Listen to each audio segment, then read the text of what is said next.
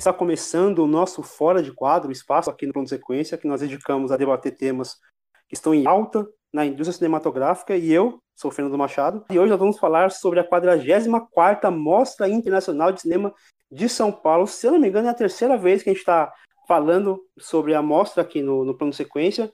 E aqui comigo está o Leandro Luz. Fala, Leandro. Fala aí, Fernando. E aí, pessoal?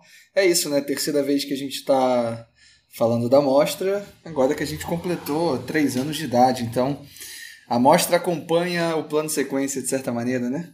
É, pô. E é, e a saudade de se encontrar, né? Fica onde? Poxa. Caramba, pois vamos é. lá. Vamos, vamos, a, gente, a, gente vai, a gente vai falar um pouquinho sobre essas, sobre essas mudanças né, na, no formato da mostra. Nós temos aqui um convidado também muito querido aqui no PS, que é o Daniel Cury, lá do Cinemação. É, a gente empresta a Marina para eles e eles emprestam Daniel para cá. Fala, tudo bem? Fala, gente. Obrigado pelo convite e vou tentar fazer o máximo possível para compensar também a, os empréstimos da Marina, mas acho que pra, acho que para compensar mesmo eu teria que marcar uns 10, umas 10 participações aqui. ó, ó, ó, que a gente vai anotar, viu? É. é assunto é que não falta. Então.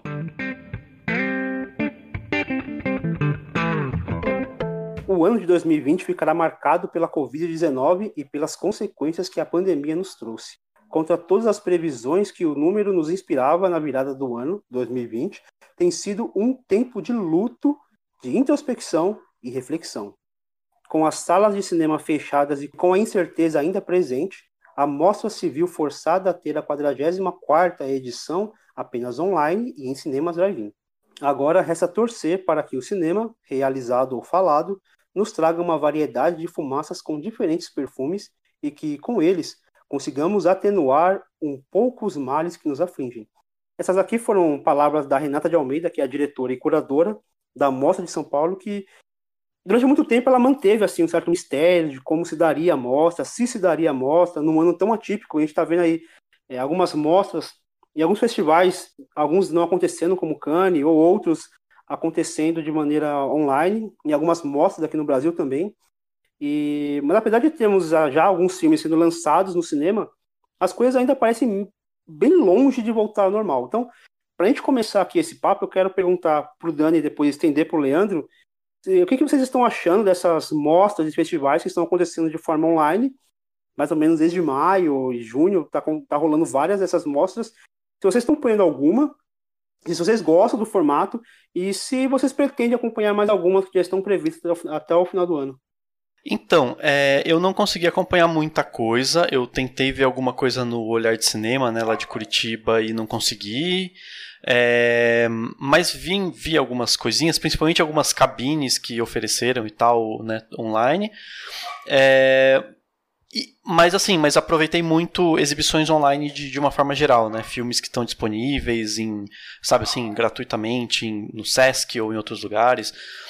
É, e assim, eu acho que eu, eu, o que eu tento fazer é olhar para o lado bom, né? Assim, o lado bom é eu não preciso, eu não preciso sair da minha casa, eu gasto menos, eu consigo ver mais filmes, eu consigo, enfim, absorver mais conteúdo e tal. É, e, e e eu tento fazer com que isso compense o fato de que eu não vou encontrar as pessoas ou não vou ver o filme no cinema, né, num, numa tela grande ideal e num som ideal. É, mas tento emular em casa né, essa imersão da melhor forma que eu consigo e tudo mais. Então é meio que isso, assim, é, uma, é quase que um, é uma relação de perdas e ganhos, né? Você olha o que, que você vai perder e tenta compensar né, com, né, com essa coisa de ver, ver mais filmes. E aí, com a mostra especificamente, eu é, eu aproveitei para ver muita coisa, né?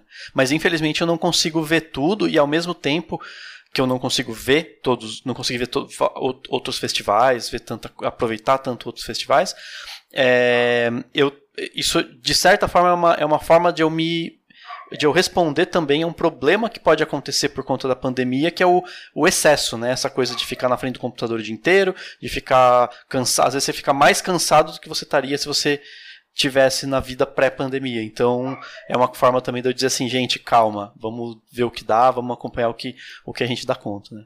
É, porque essa, essa coisa das ofertas de filmes em geral, né? Não só dos festivais, mas é, como você falou bem, Daniel, dessas, essas plataformas que estão é, apresentando sessões especiais ou até mostras mais informais, assim, né, que não são exatamente de, um, de uma grande trajetória, como é o caso da, da Mostra de São Paulo, que a gente está falando aqui hoje, mas que acho que nunca teve uma oferta tão grande assim, né, de coisa para a gente assistir em casa.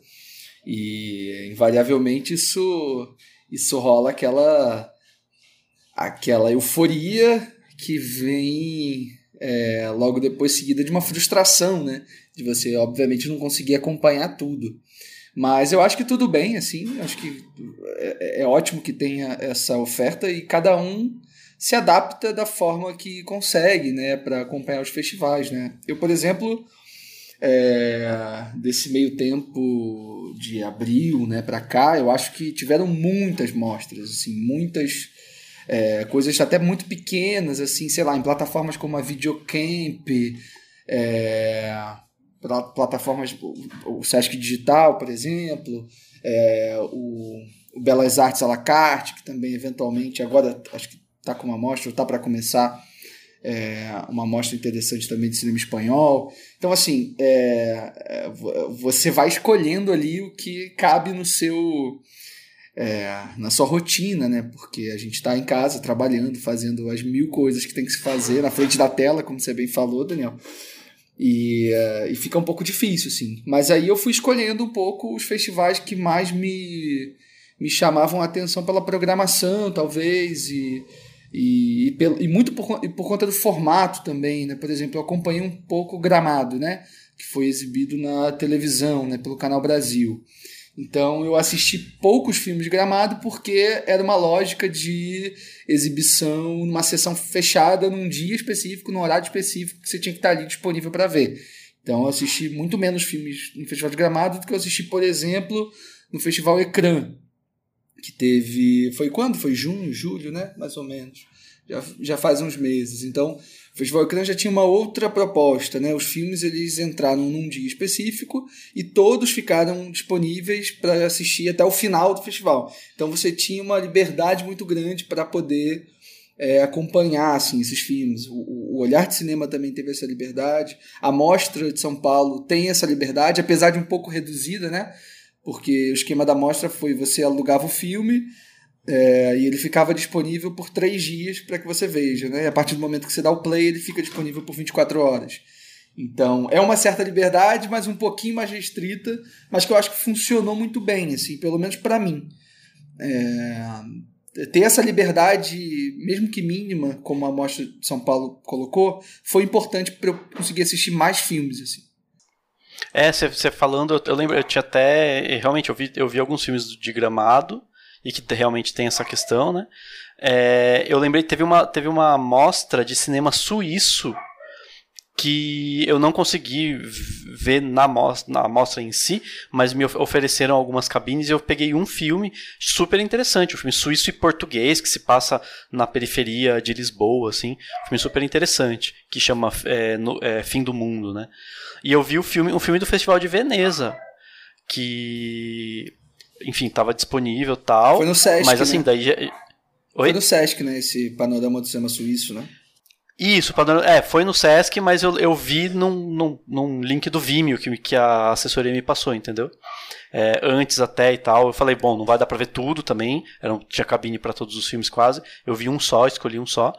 É, e eu lembro que eu vi o filme Wasteland, Wasteland que é de que ganhou o prêmio em Veneza, também do Festival de Veneza internacional mesmo, assim, falava, ah, vou aproveitar e ver esse filme, né? Não dava para ver tudo, até porque era em euro, né, o ingresso, então eu tive que mas eu aproveitei assim, que não. Ah, legal. Um que eu acompanhei foi o, o Mostra de Cinemas Africanos. Teve duas edições. Teve uma que foi. É, eles disponibilizavam um filme na semana, e aí no final de semana eles discutiam o, o filme, né? E aí eles disponibilizavam ou um link no YouTube, ou um drive para poder baixar e ver o filme e tudo. E agora tem uma outra edição que está sendo, é, tá sendo programada, é, é, organizada pelo CineSesc e tem no, no, e é gratuito também. E tem na, na plataforma deles, você consegue assistir os filmes e tem as sessões de debate. E é bem legal. E tem um que eu vou começar, que eu estou me programando aqui, que vai ser no dia, do dia 20 ao dia 27 de novembro, que é o Cinefoot que eu achei muito legal, porque é um festival de cinema de filmes que falam sobre futebol. Eu achei, eu achei muito divertido. E, é, e, são longas metragens, assim, tipo. E é um esporte que. Eu até brinco tem poucos filmes sobre. Tem, a gente vê bastante filme americano, de esportes americanos, mas não tem muito, assim, de, de futebol. É, e aí, assim, eu tô bem curioso, assim, pra acompanhar. Se eu não me engano, são oito filmes que foram selecionados para longa-metragem e curta. Deixa eu pegar aqui, ó, curta, eu tô aqui no site agora, são 37 curtas. Então é bastante coisa, vai ser é, e vai ser bem interessante porque é um, é um recorte assim que, que, eu, que eu gosto muito, que é o futebol e, e no cinema vai ser interessante, assim, do dia 20 ao 27 de novembro. E é, é interessante isso daí de, de, de mostras por exemplo, o Dani falou de cinema sueco. Se eu não me engano, o Cinesesc, agora o Cinesesc é o Belas Artes, vai fazer um de cinema polonês. E aí tem cinemas africanos. E é, é, é, é assim, é muito filme para ver e não tem como dar conta de tudo mesmo. É, é complicado mesmo. A gente até se perde, né? Mas só para ressaltar um que eu tô acompanhando agora, na verdade o dois, tá tendo uma mostra de cinema de horror brasileiro contemporâneo no CCBB então, no site do CCBB você entra né, virtualmente, tem filmes incríveis ali, filmes que eu gosto muito, enfim, é, que acho que vale dar uma olhada. E tem o Indie, né, o Indie Festival, que tá rolando agora, vai até o dia 11, então talvez quando a gente lançar esse programa, talvez ainda dê tempo de ver uma coisa ou outra. É, que também tem muitas coisas boas ali, interessantes para a gente ver. É, você, falou, você comentou sobre o formato, né? Você falou sobre a questão do, por exemplo, o, o ecrã teve um, um, formato assim de, de lançar os filmes num dia específico, mas ele podia ser visto depois é, o horário que o horário dia que quiser e o formato da moto foi um pouco diferente. Que se vocês gostaram desse formato, vocês acham que esse formato de alguma maneira ele, ele ajudou para que a mostra saísse aqui da, dessa bolha paulista?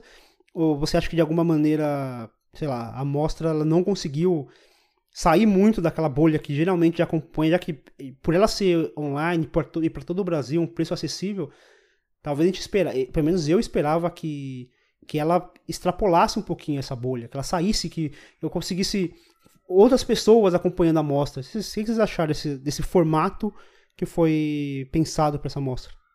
É, eu, eu acho que é, a mostra esse ano, por ter sido virtual, certamente saiu da bolha paulista, digamos assim, mas não exatamente da bolha cinéfila, né? Eu acho que, na verdade, talvez até é, com a mostra presencial, talvez é até mais fácil de atingir um público não exatamente cinéfilo, mas que pode estar passando por ali, vê a movimentação e compra o ingresso e assiste e ouve que está badalado e tal, né? Acho que presencial tem um pouco esse apelo que talvez atraia muita mais gente que, enfim, não seja é, mais ligado ao cinema de uma forma sistemática o ano todo e tal. Até o Mas Oscar eu acho que certamente. É, até o Oscar tem aquela coisa, tipo, os filmes que poderão ser indicados ao Oscar, ou os filmes que já, já estão meio que pré-selecionados ao Oscar, então chamam uma atenção assim do público geral, né? É, mas e aí, mas assim, acho que certamente deu oportunidade para muita gente, muito cinéfilo que adoraria acompanhar a mostra é, todo ano e que não pode porque mora, sei lá, em Manaus ou Porto Alegre, ou, sabe, qualquer lugar que seja distante, que por conta de vários motivos não consegue ir. Então isso com certeza foi bacana, né? É, até para mim mesmo, eu moro no interior, né? É, com certeza eu não daria conta de ver todos os filmes que eu vi se eu tivesse, se fosse presencial, né? Eu escolheria alguns dias para ir para São Paulo, ia ficar naquela loucura de de um lugar para o outro, é, ia tentar pegar as cabines que eu conseguisse, mas eu não ia conseguir todo dia. E eu criei um, um uma como que fala, uma, uma rotina de acordar, porque as, as cabines, né, eles deixa, deixavam para dar o play de manhã e aí você podia terminar de ver ao longo do dia, mas eu já aproveitava e via os dois filmes de manhã, sabe? Aí à tarde eu, enfim, escrevia críticas e fazia outras coisas é, da, da vida normal, digamos assim. É, e, mas assim, é, para mim já foi desse jeito. Só que ao mesmo tempo eu fiquei um pouco é, quase que decepcionado dos filmes não demorarem para esgotar, né? Porque eram duas mil visualizações por filme, eu achava que em 15 dias ia parar, ia acabar um monte, sabe? É, e foram poucos os filmes que esgotaram e tal. É, então é, é, bem isso, assim, acho que ele não saiu da bolha cinéfila e eu vi comentários de pessoas não cinéfilas, é, não, não, não sei se não cinéfilas, mas alguém falando que comentou isso com alguém e falaram assim: ah, é porque a pessoa não sabe tanto do filme, prefere ver aquilo que já tá, sabe assim, engatado de alguma maneira, né? Não sei, sabe aquela coisa de, de ver realmente o que vai pro Oscar ou o que tá, tem algum tipo de é, falatório e a mostra não, dificilmente tem um filme que tá no, fala, no falatório geral, né? No máximo tá no falatório também entre os cinéfilos. Então tem poucos, né, badalados. Raramente tem um filme badalado na mostra. Esse ano, esse ano menos ainda, né? Porque você tinha essas restrições, né? Que muitos filmes, muitos, muitas distribuidoras internacionais acabam tendo algumas restrições com exibições online, né? Então, esse ano a gente teve uma mostra com menos filmes do que o normal, né? Acho que foram. Foram quantos? 199? 190, é. E geralmente é o dobro disso, né? Que, que, que a mostra apresenta. E certamente alguns filmes de alguns festivais talvez não, não tenham entrado porque, enfim, é isso, essas restrições bobas até virtuais, né, considerando o momento que a gente está, que é um reflexo, acho, até do, do cinema, assim, voltando é, durante essa pandemia que ainda acontece mundialmente, né, alguns filmes que, algumas distribuidoras que insistem em lançar os filmes só é, presencial agora, em pleno novembro, assim, é bem confuso, assim, essa, essa estratégia de marketing que as distribuidoras acabam tendo esse medo né, de você disponibilizar o filme virtualmente e achar que ele vai perder a relevância depois, né? Não, aí faz igual, por exemplo, o Tenet que foi lançado, foi um meio que teve não teve a, a, a bilheteria que se esperava em dezembro agora, daqui a menos de um mês já vai lançar em Blu-ray e e assim, se atropelaram todo, foi uma eles forçaram uma, um retorno que ainda não estava pronto para acontecer. E assim, eu fico feliz porque a mostra ela poderia de repente se render a, a isso e forçar um retorno às salas. E eles mantiveram, mesmo quando a mostra começou, o cinema já estava reaberto na maioria das cidades. Eu falo, por exemplo, aqui em São Paulo já tinha, estava rolando sessões e tudo. Mas mesmo assim eles optaram por manter o formato online e que eu acho que, que essa questão dos 2 mil views eu não sei dizer assim, porque também tinha, tinha muito filme que, sei lá, tinham quatro exibições em salas e nem sempre Sim. as exibições lotavam tudo. O que eu sinto. Não, você vai comentar assim, é, não, mesmo não lotando, eu acho que a, a, média, e aí seria legal se eles né, divulgassem os números, mas imagino que a média de audiência dos filmes tenha sido bem maior. Né? Sim, sim. É, é, é, vai ter que ver depois do, do de fechado, assim, hoje, hoje a gente tá gravando no, no sábado, né, amanhã vai ter mais um dia de pescagem, depois eles devem. Sei se eles vão dar um, um, uma, um panorama para saber como é que foi e tudo. Mas o que eu percebi é que assim, para mim, os dias que mais houve, que eu, que eu mais senti, pelo menos engajamento nas redes, né? Porque é onde a gente tem contato hoje, né? A gente não, não tá saindo, então não consigo saber como que as pessoas estão comentando nas ruas. Mas assim, nas redes, o que eu percebo é que as duas primeiras semanas de cabine tinham mais comentários do que depois quando abriu para o público, porque meio que no dia da cabine lançavam dois filmes. E aí meio que os, os críticos e os jornalistas comentavam sobre esse único filme. Então meio que é, eu, eu, eu, eu via que outras pessoas se interessavam, falavam, oh, que filme é esse? Tá, vai ser oh, legal, oh, legal, gostei do, do, do, tema e tudo. E aí depois que começou a moda, que cada um começou a ver, a, a ver os filmes com a programação própria, eu, eu percebi que isso começou a se diluir então não tinha mais um grupo de pessoas falando do mesmo filme, que gera engajamento, que gera assunto sobre esse mesmo filme. Era meio cada um falando de um filme, então era, era um monte de filme na, na timeline. Eu, eu, eu, sim, eu imagino que isso tenha. É, não tenha gerado engajamento, como por exemplo foi o Ecrã, que por dia lançava um filme, então todo mundo tá falando sobre aquele filme. Aí depois a pessoa ia vendo outros e tudo, mas naquele dia, meio que naquele dia, o assunto era esse filme. Aí gerava engajamento em cima desse filme. E o formato de cada um poder ver o filme que quiser, na hora que quiser, não tinha aquela coisa, tipo, no dia de hoje vai lançar tal filme, amanhã vai lançar tal outro filme. Eu acho que perdeu esse engajamento, porque hoje em dia o engajamento é só nas redes, né? Já que a gente não pode uhum. se ver. Não sei se vocês tiveram essa percepção que eu. eu. Eu, eu. tive também, eu não tinha pensado muito nela, mas eu acho que faz sentido, sim. E eu cheguei a pensar nisso porque tem, tem alguns filmes que tinham datas eh, depois, né? Eu lembro que eu até anotei na agenda para pegar o Não Há Algum, né? Ele chegou no dia, acho que 29 é, e tal, pra, né? Eu lembro que eu aluguei e ele ainda ia entrar no. Ele estava aberto para locação, mas ainda não tinha entrado no ar. É, mas eu acho que, é, que eu senti falta de ter um pouco disso, sabe? É, talvez não com todos os filmes, é, talvez não com todos os filmes, mas alguns no sentido de você falar, ó, esse aqui lança em tal dia, esse aqui tal dia. É, sei lá, eu acho que eventualmente, é, de certa forma aconteceu com o de abertura, né? Com o. É, até esqueci o nome do filme de abertura. Oi? Isso, Nova Ordem. É, que teve a data assim de lançamento e aí meio que todo mundo ficou aguardando tal. Então eu acho que dá pra, daria para pensar em algo nesse sentido também, né? De, de, deixar. Que querendo ou não foi o que o Festival de Gramado conseguiu um pouco, né? É, quer dizer, é no Canal Brasil naquele horário e não tem outra escolha, você cria um evento, né? Você cria um, um momento lá para você estar lá e pronto. E se quem não for, paciência, não vê faz parte. O festival é um pouco isso também, né? Um pouco essa limitação, né? É porque eu sinto falta de conversar sobre o filme com alguém, né? Por exemplo, é, como todo mundo tava vendo os filmes, os filmes meio, meio que cada um, cada um vendo um, um filme diferente, horários diferentes, dias diferentes, então é, não tinha aquele, sei lá, meio que o filme do dia, sabe? Não, eu só ia dizer que é porque também é difícil comparar mostras é, mais enxutas, como é o caso de Gramado, com a mostra de São Paulo, né?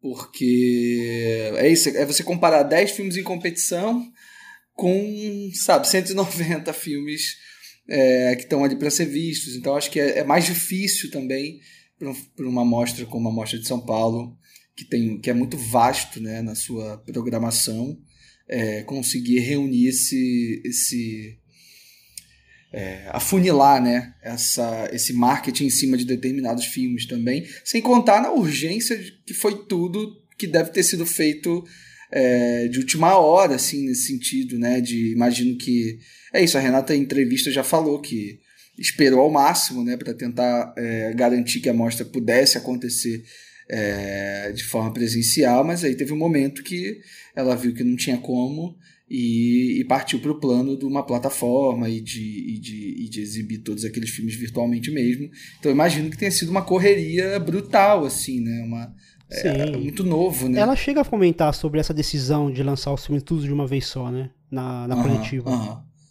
Mas eu, eu particularmente acho uma decisão acertada, assim. Acho que isso, isso garante um, uma experiência para quem está ali acompanhando é, mais interessante, assim, uma experiência um pouco mais livre.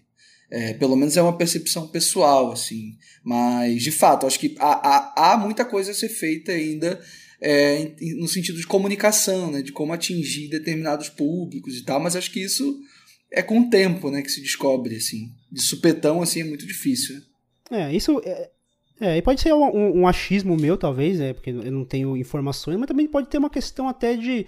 de, é, de plataforma mesmo. Tipo, todo mundo vendo o mesmo filme ao mesmo tempo, de repente Sem sobrecarrega.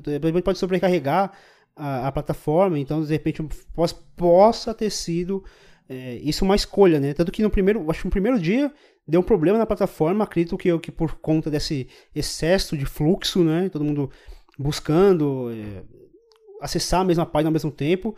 E, e, é incrível, assim, porque acho que a plataforma se saiu muito bem. Eu não tive problema nenhum. Uhum. Não. não sei se vocês tiveram, mas eu não tive problema. E a minha internet Eu também não tive, não. Não tive problema. Só é que esse no começo mesmo, né? Que eu até desisti. Mas eu jurava que ia ter, assim, tudo esgotar. Quando, no dia seguinte, quando eu vi que não estava esgotando tudo, eu fiquei mais tranquilo. Eu falei, bom, beleza, vou ver o que der para ver. Chegou um ponto que eu tava até assim, pagando o que, o que eu ia ver naquela hora, entendeu? Pronto. Não vou ficar me preocupando em alugar mil sabe, meia dúzia de filme e ficar calculando quanto tempo eu tenho para ver todo. É verdade. Bom, vamos começar a falar dos filmes então?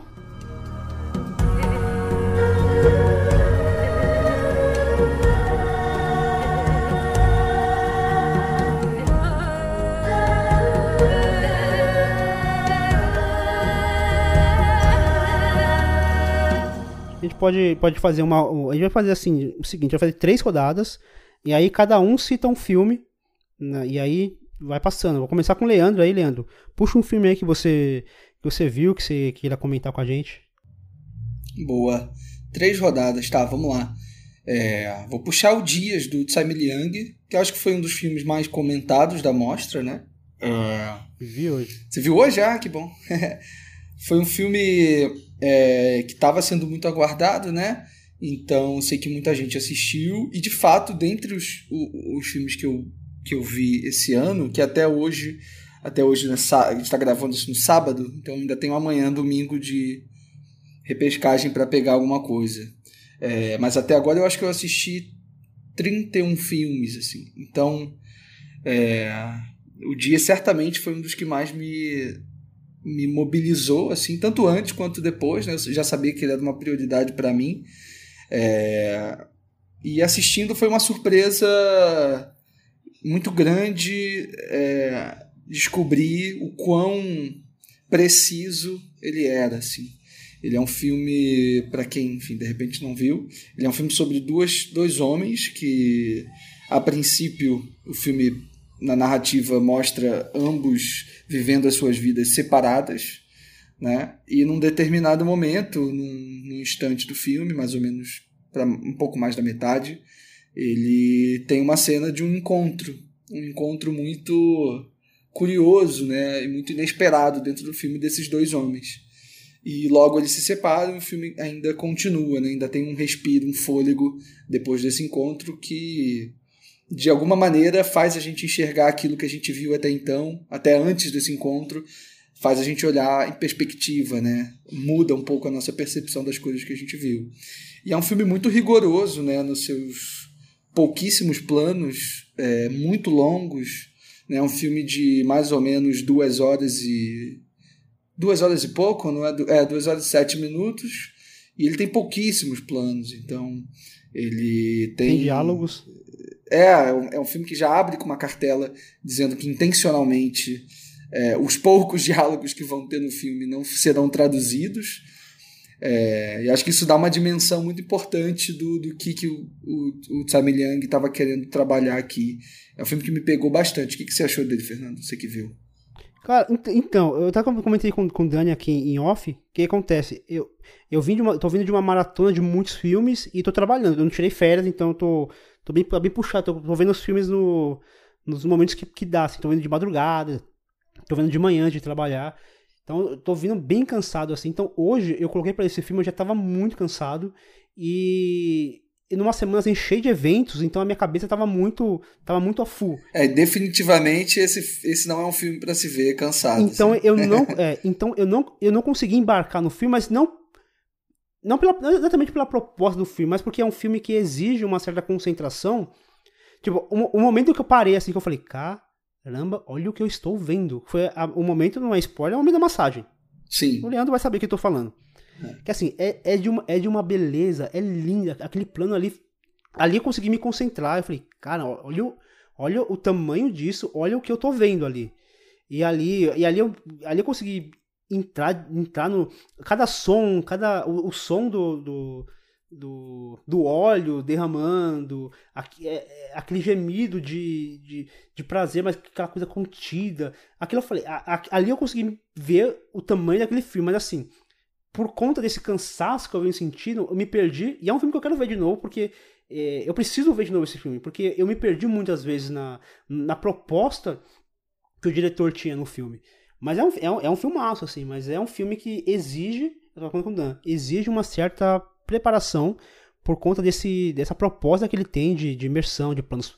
É um, é, são planos parados, estáticos, né? Com com um mínimo de diálogo, basicamente a cena de uma, de uma pessoa sozinha, ou mesmo acompanhada, mas que com, com pouco nenhuma interação. Mas é muito, é muito interessante essa, essa proposta. A gente meio que. O filme abre com, com, o personagem olhando pela janela e a gente que meio que passa a olhar a vida de outras pessoas por essa janela que é a tela da televisão, né? Eu acho interessante, esse comentário é muito interessante. É, eu, eu também, assim, eu, eu acho que eu já estava minimamente preparado para o tipo de filme mas eu lembro que foi alguns minutos para sacar, sabe? Ah, tá bom, entendi o que, que esse filme né, quer de mim e tudo mais. É, e, mas mas é, eu acho que muita gente, e aí eu quando eu até indiquei ele no, no Cinemação, na parte de, de plano detalhe, né, que a gente, que a gente dá, dá as dicas, é, mas eu falei isso, falei, é um, é um filme muito lento, eu acho que, enfim, tem alguns filmes que você precisa ter uma enfim, passar para a pessoa qual é, um, qual é um pouco da proposta dele. E acho que você saca quando ele diz que não vai ter legenda, você já presume que quase não vai ter diálogo. É, foi pelo menos foi o que eu presumi, né? É, mas realmente, assim, quando a partir do momento em que você entende, né, enfim, a proposta e se engaja nele, ele realmente é, é, lindíssimo, sabe? E é muito, muito doce, eu achei a maneira como ele mostra as relações e tudo mais. É, e que faz parte desses. e, e que de, entra nessa categoria, numa categoria de filmes que tem muito na mostra, que são esses filmes que é, não são né, comerciais e que, infelizmente, dificilmente vão ser amplamente divulgados e tal, porque né, é, uma, é um tipo de, de cinema que tem muita gente que não. Eu pelo menos tenho essa noção, sabe? Eu sei que muita gente não vai não vai apreciar ou vai ficar vai achar chato porque tem outro tipo de. É, tem pessoas que estão acostumadas com outro tipo de linguagem. E eu, particularmente, gosto de dizer, sabe assim, de, de deixar claro na hora de indicar o filme, quando o papel é esse, né? É, é um filme que, que cabe muito bem no cinema, né? Por conta do ambiente e por conta da abstração. Geralmente você entra no cinema, você, você tem aquela abstração e em casa tem muitas distrações, né? Então é um filme que, que, que pede, assim, essa, essa abstração. Agora eu vou, vou puxar aqui o meu, pra gente não, não, não, ficar muito longo. Eu vou puxar um filme argentino. Foi um dos primeiros filmes que eu, se eu não me engano, foi o primeiro filme que eu vi, foi na cabine, que foi Mamãe, Mamãe, Mamãe, filme argentino da Sol Berueso. E eu, eu achei assim de um primor, por ser um primeiro, um primeiro filme dela, e por ser um filme que trata de é, dois assuntos que se perpassam, que é um coming of age de uma, de uma criança, mas que ela passa por um momento de luto e tem a questão do luto familiar e como que essas. É, é, é uma casa né, com, com crianças e, e adultos. Como que as crianças e esses adultos lidam com uma tragédia que acontece ali naquela família. Eu acho, eu acho muito belo a maneira como, como a diretora ela trabalha a ambientação, como ela usa. É, eu até, eu até comentei na minha crítica que ela, que ela usa um elemento que é um ventilador, que me lembrou muito o que a Lucrécia Martel faz em Um Pântano, que é utilizar o som como, uma, como um comentário diante daquela situação. No, no caso da, do Pântano, um certo decadência de uma classe média, e aqui um, um, um luto e uma, e, uma, e, uma, e uma necessidade de amadurecimento daquela criança. Eu acho eu achei um trabalho muito maduro, assim. Também por ser uma diretora tão jovem e ainda ser o primeiro trabalho dela. Não sei se vocês viram esse filme. Eu vi. Filme muito curtinho, né? Filme rápido de se ver. Acho que ele tem pouco mais de uma hora, né? É, ele acaba, você nem percebe que acabou. E ele faz um, um traçado muito subjetivo é, dos sentimentos daquela protagonista, né? Que é, é a irmã mais velha que tem que lidar com o luto e com a ausência emocional da mãe, né? Acho que esse é o, o grande barato do filme. E de fato, assim, quando, quando, quando entram aquela os primos, né? Chega a tia e os primos para ficarem ali na casa com ela. É, o filme vira muito essa coisa, muito referencial a Lucrecia Martel, realmente. Eu também, na hora, me veio também à mente. É, a despeito, para além dessa, dessa, dessa cena do ventilador. É óbvio, né? que, que realmente evoca muito. Mas é isso, essa é a relação das crianças ali e os pequenos detalhes, né, os pequenos sentimentos. Aquela, aquela sequência final eu acho muito boa também, delas meio que no escuro, ali na estrada, procurando a, a outra menina que acabou se perdendo e tal. Como que os adultos lidam com isso. É um filme muito, muito sensível é, de uma diretora que acho que vale muito a pena mesmo a gente ficar de olho, assim, para saber o que, que, vem por aí depois, né?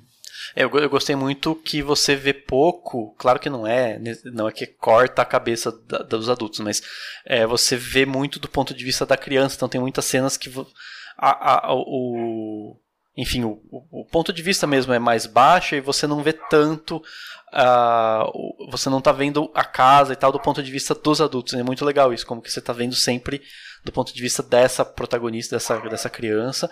E é legal também como que cada uma das meninas, né, que estão na casa, tá vivendo um momento diferente. Tem as mais crianças, tem uma que já é mais mocinha, até tem uma cena que ela tenta dar uma sensualizada e tal. Ela tá numa, num momento um pouco mais. Piscina, é, eu achei legal isso. E uma visão super bonita, super doce, né? Que, a, que ela conseguiu dar pra esse, pra esse momento, assim.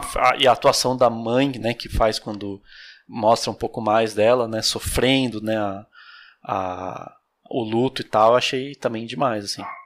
É, eu gosto da relação também da protagonista com aquela prima mais nova, porque ela meio que é, supra essa carência né, de ter alguém ali no colo, de ter alguém para cuidar. Né? Como ela tá nessa fase de.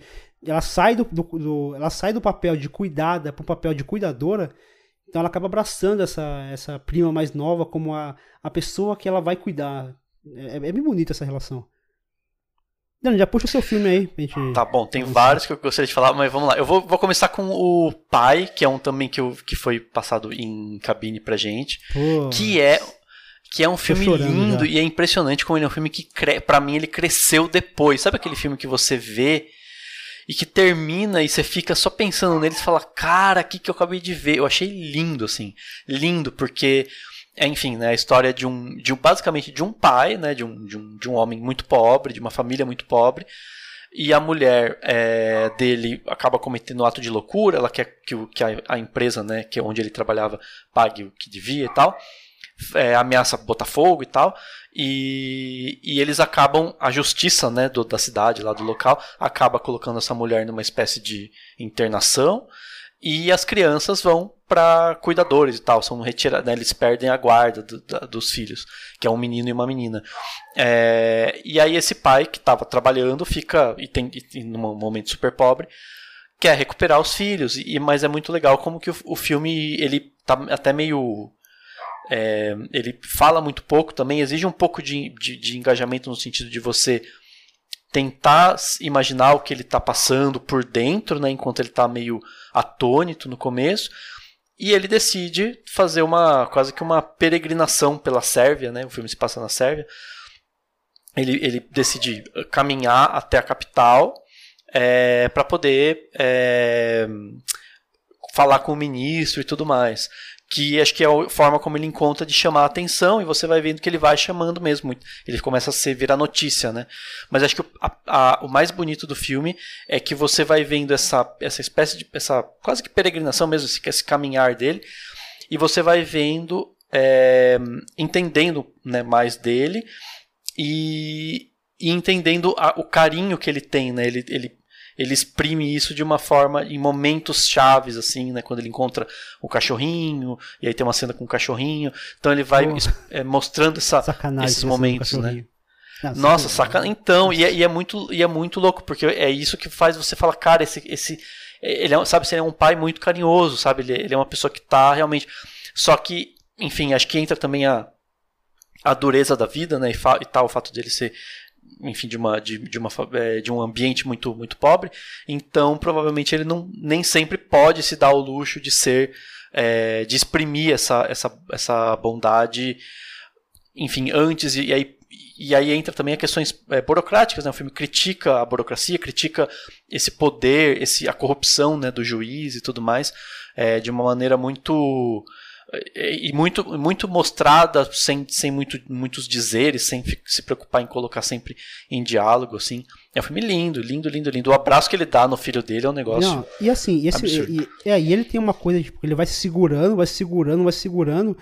E, e, e aí a gente tem uma ideia de que a, a pessoa que ela é carinhosa, a pessoa que ela é ela não é beligerante, né? Ela não é aquela pessoa que, que vai para cima, ela não tem força, e ele mostra exatamente o contrário, porque ele é um personagem muito forte, apesar dessa, dessa coisa pacífica, essa coisa meio. Mas assim, na hora que ele explode, é, é um grito assim, tipo, é, que ensurdece, assim, porque é, uma, é, um, é um filme que não tem trilha sonora, ele é todo, todo, todo é, sem trilha.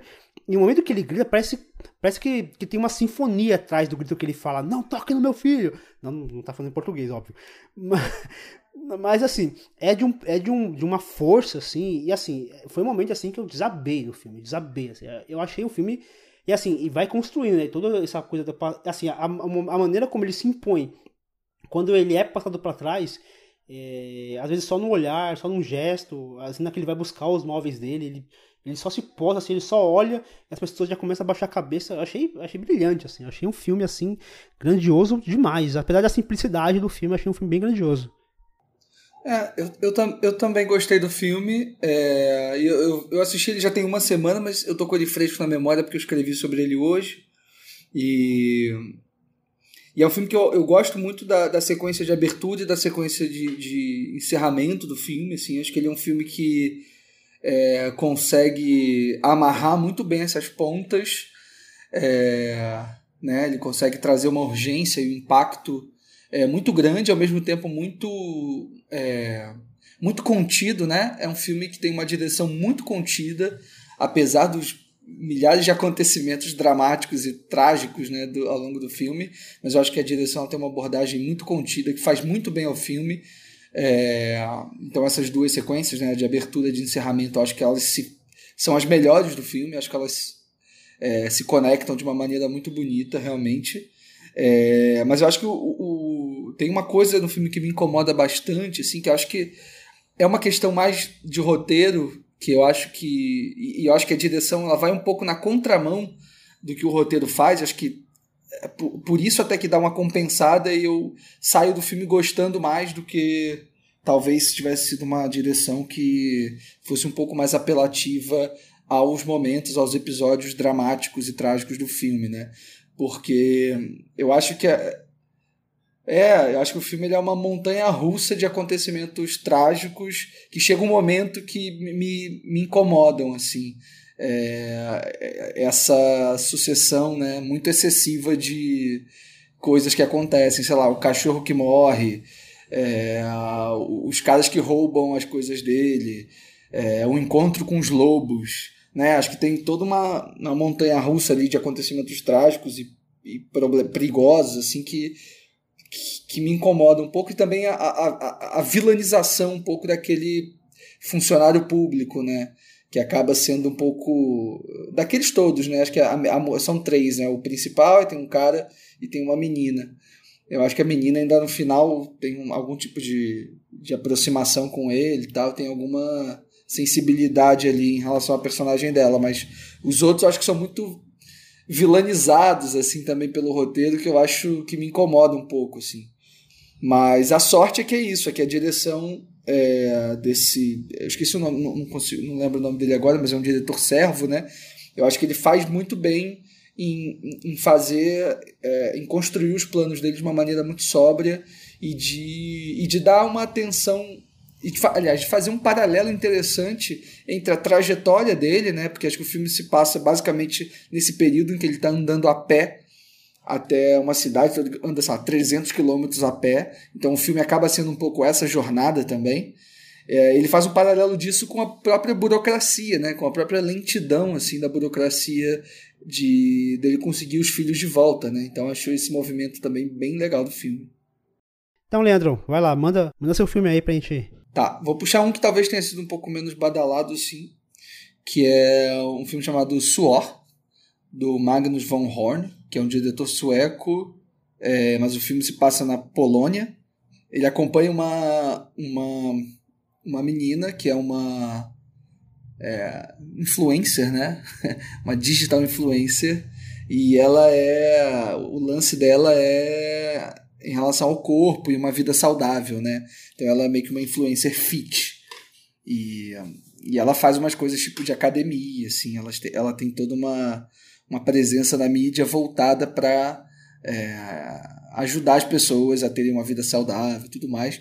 E a premissa é um pouco essa, assim, acompanhar a vida dessa menina, é, dessa mulher, né? Enfim, ela é jovem, mas é, já tem uma vida super consolidada, tem é, milhares de seguidores, é, tem uma, uma, uma entrevista agendada é, num dos principais canais de TV da Polônia, enfim, é uma estrela mesmo, uma super influência, e que o filme, na verdade, faz todo um movimento interessante de registrar esses momentos de introspecção dessa personagem, assim.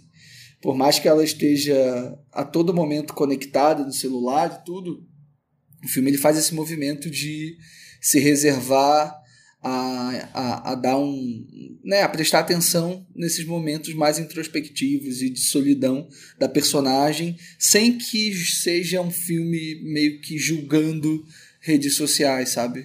Eu acho que essa é um filme muito preciso nessa na discussão desse tema, assim, porque eu acho que é, invariavelmente quando, quando os filmes em geral tentam discutir sobre redes sociais e sobre pessoas que ficam muito tempo nas redes ou influências e tal, acaba caindo numa condenação, né?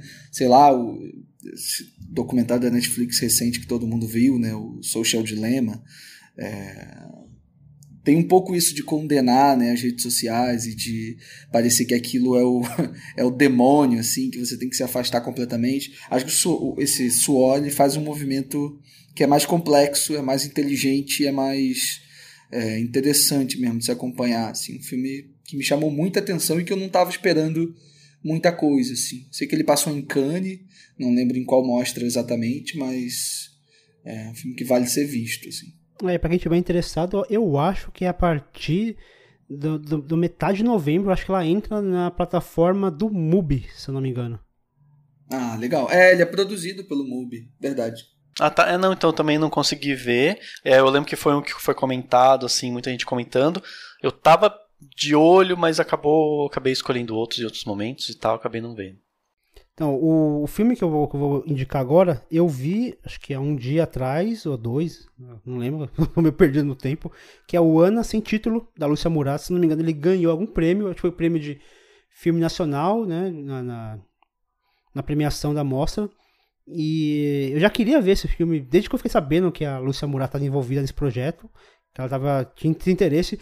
E eu gosto muito o que a, o que a Murat faz aqui, que ela, ela mescla é, o documentário com uma ficção e uma história muito que vai, vai passeando por vários países, né? Ela fala sobre uma artista que que é, tinha uma, uma obra, mas que ela meio que sumiu e na época da, da ditadura e aí nas ditaduras, né? Ditaduras da das ditaduras latinas, né? E aí alguém que se interessa, uma amiga da, da Lúcia Murat, que a Lúcia Murat participa do filme, por isso que é, é, é, um documentário sobre um documentário, um filme sobre um documentário, é uma mistura, assim. Que aí elas vão em busca desse dessa artista e a Lúcia Murat filma porque ela se interessa em fazer um filme sobre isso. E aí ela vai passeando por vários países, Argentina, Chile, México, é, Uruguai, se não me engano. E aí ela vai passeando por esses países e discutindo as relações é, ditatoriais impostas naquele, naquele lugar, como que aconteceu, o que aconteceu, e aí fala um pouquinho sobre a política local, ao mesmo tempo fala sobre um, um olhar mais introspectivo de o que é um filme, o que é um documentário, quais temas vale a pena ser falado, aí a Dona Samira fala um pouquinho da experiência dela, é um filme muito bonito, assim, eu acho que é um filme muito... É um filme muito sofisticado na forma como a Lúcia Moura transita entre ficção, entre o documentário. Eu acho. E assim, no final a gente tem um, uma surpresa assim que é, me deixou muito muito atônito quando eu, quando eu consegui. Eu entendi. Quando eu vi aquela história sendo amarrada. Eu, é um filme que, que para mim foi o que, um dos que mais me encantaram. assim E eu digo, a gente tem um, um PS gravado sobre a, a Lúcia e a Júlia. E para mim é um dos melhores trabalhos da Lúcia Murat. Já, tipo, quase que disparado, assim. Eu também, também gosto muito do, do que ela faz aqui.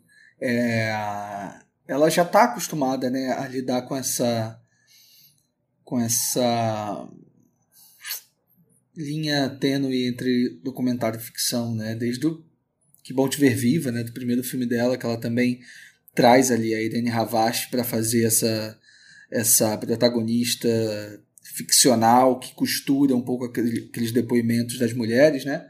Acho que aqui no ano ela faz a mesma coisa com com essa protagonista que que faz esse movimento da viagem, né? E, e gosto muito também da, dessa forma como ela usa é, essa, essa a imagem né, dessa mulher, dessa suposta Ana, essa artista plástica, multiartista, na verdade, né? Que está presente em várias cartas, em vários relatos, É, e a forma como ela usa isso como um elemento ficcional para acho que mais do que motivar a narrativa e motivar a viagem para dar sentido mesmo a essa urgência dessa discussão assim né então acho que o filme ele vai acompanhando ali esses depoimentos muito fortes e muito importantes é, de mulheres sul-americanas né dentro desses vários países aí que o Fernando citou e e realmente consegue construir um filme muito coeso a partir disso, né? E é muito difícil, né? Eu acho que ela é, essa, essa, essa montagem é, do filme, né, intercalando entre essas entrevistas que são parte, me parecem, né, parte reais, digamos assim, e parte ficcionais também. Acho que ela insere a ficção na própria entrevista com, com, com as mulheres e, obviamente, escancarado nos vídeos performance dessa artista, dessa Ana, né? Que é interpretada pela pela Roberta, né? Roberta Estrela Dalva, que é uma artista, uma multiartista também, importantíssima hoje é, no Brasil. Acho que ela vem do slam, né? Da poesia falada e e é bem, bem interessante a presença dela como atriz aqui nesse filme e esse percurso que a Lúcia faz. Também acho que está num, tá no hall dos, dos filmes mais interessantes que a, que a Lúcia já, já fez. É, eu não, não consegui assistir, mas também vou, vou deixar. Fiquei, enfim, fiquei bem empolgado vocês falando. Vou querer assistir assim que, que tiver como sair. Puxa aí um filme, Dani. Eu, eu é, bom, eu vou indicar um, mais um filme brasileiro. Não sei se vocês viram o Verlust, que é o filme do Esmir Filho. É, eu gosto bastante do Esmir Filho, acho, né, enfim, dessa geração aí de, de jovens, né, diretores brasileiros. É o diretor do Boca a Boca, É um que eu gosto né? bastante, como ele... Do Boca a Boca, da série Boca a Boca, ele fez um filme que chama Alguma Coisa Assim. É, ele, ele é o diretor da, daquele curta-metragem, né, da... É, nossa, como que? Que a mulher fala que, que fuma maconha todos os dias e não tá. Eu fui um dos primeiros a viralizar, né? Tapa na Os Pantera. vídeos. Tapa na Pantera. Ele que dirigiu, né? Enfim, com uma galera lá, lá atrás. Mas, enfim, é, é um filme que é, até tem paralelos que fizeram com a questão da pandemia, porque ele se passa com pessoas meio isoladas, né? É, é basicamente uma, uma grande casa ou duas casas meio que juntas, é, muito ricas e tal é, no Uruguai, né, numa praia, e ele conta a história, é, vai permeando né, as relações das pessoas, que, é, contando a história basicamente da Andréa Beltrão, Beltrão, que faz uma, é, uma empresária né, de musical e tal, e a grande artista dela, que chama Lene, que na verdade é, uma, é, é vivida pela Marina Lima, mas é uma pessoa até não, eles não tratam em nenhum momento pelo até por artigo, né? Enfim, é uma, é uma pessoa ou, ou, sem gênero ou, ou, ou é, enfim, não nada muito é, especificado. É, e eu achei muito maduro, sabe? É um filme bem maduro do, do, do Esmir Filho. Eu acho que. É, eu, eu, li que, que, ele foi um filme que demorou mais tá, uns 10 anos que eles estão no processo, então ele com certeza foi uma, aquele roteiro que foi amadurecendo. É, e ele vai basicamente. É, com, porque do ponto de vista do é, personagem que faz, que acho que chama João, o escritor de um livro dessa artista, que vivida pela Marina Lima, é, a partir disso eles vão meio que é, as relações vão se, se desgastando ou, ou, isso vai é, mostrando quanto essas relações estão desgastadas e quanto essas pessoas, e aí inclui o marido da Andréa Beltrão, né, da personagem dela, a filha dela, o quanto essas pessoas foram é, tão focadas em trabalho, em ganhar dinheiro e tão focadas em, em um determina, uma determinada coisa que elas não se enfim, não se permitiram ouvir uns aos outros, não se permitiram se relacionar e tudo mais.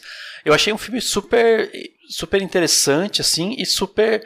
E ele explora muito a arquitetura né, dessa, dessa casa onde a coisa acontece. Aí tem umas coisas, tem uma, umas cenas um pouquinho que brincam com o onírico, né? Tem uma baleia que encalha na praia e aí e ela incomoda todo mundo, e aí fica todo mundo olhando para a baleia. Tem uma coisa que eu até enfim, é uma frase que surgiu recentemente um podcast que eu gravei que é no cinema pode tudo. Eu, eu lembro que eu vendo esse filme e falei, gente, que, que bonito isso. No cinema pode tudo, sabe? Tem uma cena que é uma festa que eles resolvem dar. Enfim, aquelas pessoas todas, uma festa meio. Parece festa da Vogue, assim, essas festas malucas. E todo mundo se paralisa e a André Beltrão passa por todo mundo paralisado. Porque é pra mostrar o quanto ela tá poderosa tal, mas ao mesmo tempo tá sozinha, sabe? E o filme se aproveita de músicas da Marina Lima, como se fossem né, da história dessa artista que está sendo biografada, que está sendo, enfim, vão contar a história dela num livro. É... Enfim, não, ele, ele tem várias, várias metáforas, né, com, com areia, com pedra e tal, por conta de, acho que quem é né, a personagem da André Beltrão como uma pedra, depois ela meio que se desfaz se, se liberta de alguma maneira, e a Marina Lima, a personagem dela também. Enfim, é um filme super. É, com metáforas e tal, é um, um, é um drama, mas ao mesmo tempo ele é muito maduro, sabe? Aqueles filmes bem. É, enfim, depois que o Esmir Filho faz alguns filmes quase que. Não digo. Enfim, que tem uma relação com as. que fala de relações de uma forma um pouco mais quase que, que flertando com a adolescência, no boca a boca literalmente, mas no alguma coisa assim, de uma maneira mais é, como dizer assim, de uma maneira mais no, no, nesse jo, né, do jovem adulto, esse não, ele já está falando das relações de pessoas que já estão né, nas suas faixas dos 40 para 50 anos e tal, e ele vai falando sobre desgastes de relações. É muito bonito, achei, achei bem interessante mesmo. Bem legal, Daniel. O Verluche é um filme que eu tinha marcado para ver, mas infelizmente não consegui né, dar conta dele mas certamente vou assistir em breve. Eu gosto do Esmi Filho. É, ele começou com Os Famosos e, e os Doentes da Morte, né, que é um filme que foi importante ali quando ele foi lançado ali no final dos anos 2000. É, e aí teve o, o, alguma coisa assim, versão curta, que depois, anos depois, ele faz a versão longa, que eu acho interessante também. Acho Boca a Boca também uma obra bem interessante, eu também assisti. É um cara que eu que eu acompanho, assim, e, e, o Verluche, sei lá, a presença da Marina Lima me deixa muito instigado, assim. É, certamente vou ver em outra oportunidade, com certeza. Valeu Sim. a dica. E tem, uma, e tem uma linha que dá para traçar, sabe? Dá para traçar essa linha do famosos doentes da morte, alguma coisa assim. Ele, ele tá falando sempre de relações, né? De como as pessoas, é, enfim, se desgastam, mas ao mesmo tempo se completam e como que você pode encontrar caminhos em relações que não sejam essas coisas. Porque tem muita relação que, se você deixar, ela vai virar algo que te consome mais do que te faz feliz. Acho que ele está sempre falando um pouco disso, assim, de uma certa, de uma certa maneira. Vamos para a última rodada então. Leandro, quer puxar mais um filme? Vamos, vou puxar o. Esse talvez seja o filme que mais me pegou de surpresa, porque eu não conhecia os outros filmes dessa dupla de diretores. É é um filme que já estava sendo, enfim, relativamente bem falado, é, mas eu não sabia absolutamente nada dele, preferi entrar no filme assim, ou seja, não li sinopse, não li nada, e fiquei muito surpreso com o que eu encontrei, que é um documentário chamado Nariz Sangrando, Bolsos Vazios, é, de uma dupla de diretores que são irmãos, e é um filme que acompanha um dia é, num bar nos Estados Unidos e acompanha os personagens que permeiam essa rotina da cachaça, digamos assim. Então, é um filme que me deixou muito, muito, muito engajado com ele. Assim, fiquei muito emocionado em diversos momentos.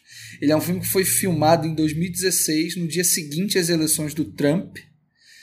E é muito curioso assistir esse filme hoje, é, no dia em que. Assisti. É, hoje, assim, foi ontem, na verdade, que eu assisti, mas é, nessa mudança mundial né, do Trump, é, felizmente não ocupando mais o cargo de presidente dos Estados Unidos e no meio de uma pandemia, né? Quer dizer, no momento que a gente mais está sentindo falta de um bar, de um balcão para beber uma cerveja bem gelada com as pessoas que a gente gosta, é interessante ter essa relação com esse filme. Mas alguns de vocês assistiu? Eu vi, eu, assim, eu vi esse filme e na hora que, que bateu aquele o, o, o Carlos, o querido Carlos, ele ele colocou no Twitter que ele falou que quem não gosta desse filme porque não tem coração. E aí eu fui assistindo, fui assistindo assim. Eu não sou um cara muito, muito de bar, Mas assim, eu fui assistindo tudo, tudo, tudo, tá? Achei, achei alguns personagens interessantes, alguns personagens irritantes e tudo. Mas no final, que ele coloca aquelas fotos daquelas pessoas, fotos tiradas de celular, daquelas pessoas é, sem qualquer pose, as pessoas já bêbadas, se abraçando. Aquilo deu, um, deu um, uma dor assim no coração, tipo, caramba, gente, quando que a gente vai poder fazer isso de novo? Mesmo que eu nem goste tanto assim de bar, mas só pra estar junto com a galera, assim, de, de confraternizar. E de, a própria mostra é uma coisa assim, como, como, como faz falta aquela coisa de sair de uma sessão e ir ali no bar tomar alguma coisa, ou passar numa cafeteria, e passar correndo ali na, na lojas americanas e comprar aqueles biscoitos, sabe? É, é um filme que, uhum. que, que resgata essa, essa, essa coisa do contato, do não, até do nonsense, porque ali a gente vê pessoas que ele, ele vai escalonando, né? Ele, todo mundo começa muito sóbrio ali, falando do bar e tudo, da relação. É, o filme começa às 11 da manhã, né? É. E vai até, sei lá, às 6 da manhã do dia seguinte. Assim. E aí a coisa vai escalonando e a coisa vai perdendo. Eles vão perdendo o controle, eles vão brigando. Tipo, e aí já começa a, a falar coisa sem sentido algum. É, é, é, interessante esse, essa forma como o filme ele vai, ele vai crescendo, né? Conforme o, o, o, teor alcoólico no sangue vai subindo, o filme ele vai crescendo também. É. E uma coisa que eu acho muito importante assim para o filme é essa consciência de que os diretores tinham dessa, dessa ideia de performance, né? Que dessa ideia de ficção dentro de uma proposta documental, né? Você tem ali eh, são duas camadas assim, uma que é a própria presença da câmera, né? Que eu acho que eh, faz com que esse personagem diante da câmera, diante desse aparato tecnológico, desse olho, né? É, vire uma performance invariavelmente. Você não é você mesmo na frente de uma câmera e, e também tem a dimensão da coisa do álcool, né? A partir do momento que o álcool vai entrando na, no corpo, você também vai adotando um certo uma certa um certo movimento performático assim que acho que juntando isso tudo no filme fica tudo ainda mais potente. E eu gosto dessa consciência assim que os diretores me, pareceram demonstrar é, no registro desses momentos assim. Então é isso é um filme que me, me pegou muito assim no, no meu emocional e, e foi a minha grande surpresa assim desse dessa dessa mostra aí desse ano. Você falou de surpresa, talvez a minha grande surpresa assim, é que eu, o filme que me derrubou, assim, eu fiquei no chão com esse filme, foi o Isso não é um enterro, é uma ressurreição, que é um filme do Lesoto. A, a Renata, que é a diretora do, da mostra, ela falou e muito desse filme porque é um filme do Lesoto, eu nem sabia que Lesoto existia. E, e para mim foi uma, uma surpresa absurda um filme do Lesoto. E assim, a gente tem uma, a gente tem uma imagem de que é, cinema africano é um cinema é um cinema cru, é um cinema com pouca sofisticação. E esse filme ele desmente essa, essa, essa ideia assim, de maneira gritante. A gente não tem muito. A gente já, já falou de Sembene, já falou de, de Mambete aqui, a gente, entende, a gente sabe que não é essa a questão. Mas assim, esse filme é de uma, é de uma sofisticação é de uma beleza, assim, e, e, falando de um tema, assim, que é, sobre a questão de ancestralidade, sobre lutar pela sua terra, sobre uma questão de memória, uma questão de afeto, de luto. E é, é um filme, ele é dirigido por um, por um diretor assim, iniciante também. Ele tem um curta e tem esse daí que é o primeiro longa dele, que é o Jeremiah Mossesi. Provavelmente estou falando estou pronunciando errado, mas é, é um filme. E assim, e é um filme que não estava no meu radar, a não ser pelo fato de ser um filme do Lesoto. Eu assisti sem ler nada. É uma, isso é uma coisa interessante da moda que te permite você pegar um filme para assistir e você se quer saber do que se trata. Às vezes nem ler sinopse. É, é, um, é um exercício interessante. Assim, às vezes você fica demorando para entender, porque você já, você não leu sinopse, você pega cru assim o filme. E aí, esse filme é um tipo de filme assim, ele começa muito cru, começa assim numa cena meio distante, e aí depois você vai entrando na história. E ela tem uma, tem uma, uma senhora que é protagonista, que é uma personagem. Que infelizmente a atriz faleceu esse ano, mas que dá um peso a mais pro filme, né? E você vai entrando naquela história, na vida daquela senhora, nas, nas lutas dela, de como ela, como ela convive com, com a perda de um filho, como que ela convive com a iminência da perda da sua terra, da sua ancestralidade, como que é, ela ela tenta passar essa essa sua espiritualidade, não no sentido só religioso, mas no sentido da sua ligação com aquela terra, como ela, como ela passa isso para outras pessoas, o respeito que ela tem daquelas, daquela, das crianças que estão ali, dos líderes da, da, da daquela região. É um filme muito, muito sensível, assim. É, é um filme que me encantou bastante. Talvez seja o que mais me encantou nessa mostra. É, eu também, eu, eu, ele é um dos, um dos poucos até que eu vi e não cheguei a, a escrever sobre ele, mais porque eu, como não vi nas cabines, acabei dando foco para escrever. É, e aí eu gostei muito também do fato de que é uma o fato de ter um uma, uma espécie, um narrador né, no começo, um narrador é, transformando essa história num ele quase, né, quase que transforma num, numa questão mitológica mesmo, né, no sentido de é, evocar essas histórias é, do passado e tal. Então eu acho que quase uma é, fábula, né? Quase uma fábula e porque é, sabe assim é, e, e, combina até com a forma como eles como eles é, filmam, né, tudo e filmam até a, a fotografia, né, super a, a, fotografia me lembrou, pelo menos nos momentos internos, ela me lembrou do Honeyland, né, que a, sei lá, acho que o, o, o evocar da, da, da luz interna da casa e tal. É, mas eu achei isso, assim, achei super. Isso deu um, deu um poder muito grande pro filme, assim, né? Pela a maneira como ele. É, enfim, mostra, mostra a história dela e tem esse narrador é, mostrando que isso é uma. É quase como se esse filme fosse o registro de algo que não deve ser perdido, né?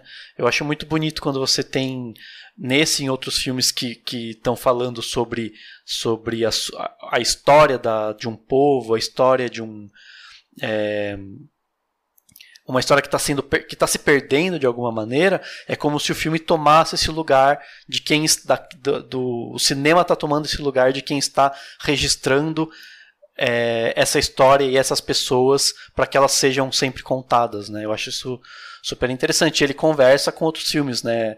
Eu lembro que quando eu vi o é, eu, eu, enfim, vendo esse filme eu lembrei do Panquiaco que eu tinha visto antes, também da mostra, e depois teve eu vi As Veias do Mundo, que também são filmes que conversam. Mas o, eu acho que esse é bem mais potente mesmo, né? Bem mais intenso. É porque ele faz. Eu também vi o filme é... e acho que o, o, grande barato dele é que ele faz tudo isso. Ele tem essa grande importância, assim, é, desse, dessa preservação, talvez, de uma memória ah, cultural muito ampla, assim, né? É, corporificado por aquela protagonista super é, é, impressionante assim a presença daquela mulher né daquele corpo e daquela do canto, enfim, tudo que tudo oriundo do corpo dela é muito potente, é muito grande. E o grande barato é que o filme ele não é só isso no discurso, né? Ele também ousa muito é, esteticamente, né? É um filme que tem uma uma mão de um diretor que parece realmente muito promissor, assim, para a gente ficar acompanhando muito mesmo de perto. É muito bom, como o Fernando falou, descobrir esse paizinho no sul da África, né, Lesoto, e conhecer esse diretor. E, e, eu espero que ele, que ele consiga continuar produzindo com essa, com essa é, riqueza assim, né, de, de elementos, porque é um filme que é muito rico em, em questões de movimentos de câmera, em direção de arte, né, tem umas cores muito impressionantes que é, são inacreditáveis, assim, como tem um azul assim muito forte no filme, no quarto, na casa dessa, dessa protagonista, que, enfim, talvez as pessoas que não estão tão acostumadas assim a assistir filmes, sei lá, de países africanos, por exemplo, podem se surpreender muito é, de descobrir um cinema muito com uma mão muito muito autoral mesmo dentro dessa desse resgate histórico grande assim que o filme faz, né? É, me lembrou muito, até, até por, por alguns planos, assim, né? até na, na, na, questão da temática da, de uma terra que, que vai ser. Que, que está prestes a ser invadida e destruída por uma grande corporação. É, essa coisa do progresso, né? Progresso para quem? Né? A, gente, a gente pode. Acaba sendo é, reverberado em outros filmes. Me lembrou muito a Despedida, o filme que a gente comentou aqui no, no PS da, do Ellen Klimov, que, e até por questão da protagonista, uma questão de resgate da memória. Tem uma coisa da terra também muito forte, né? Sim, sim.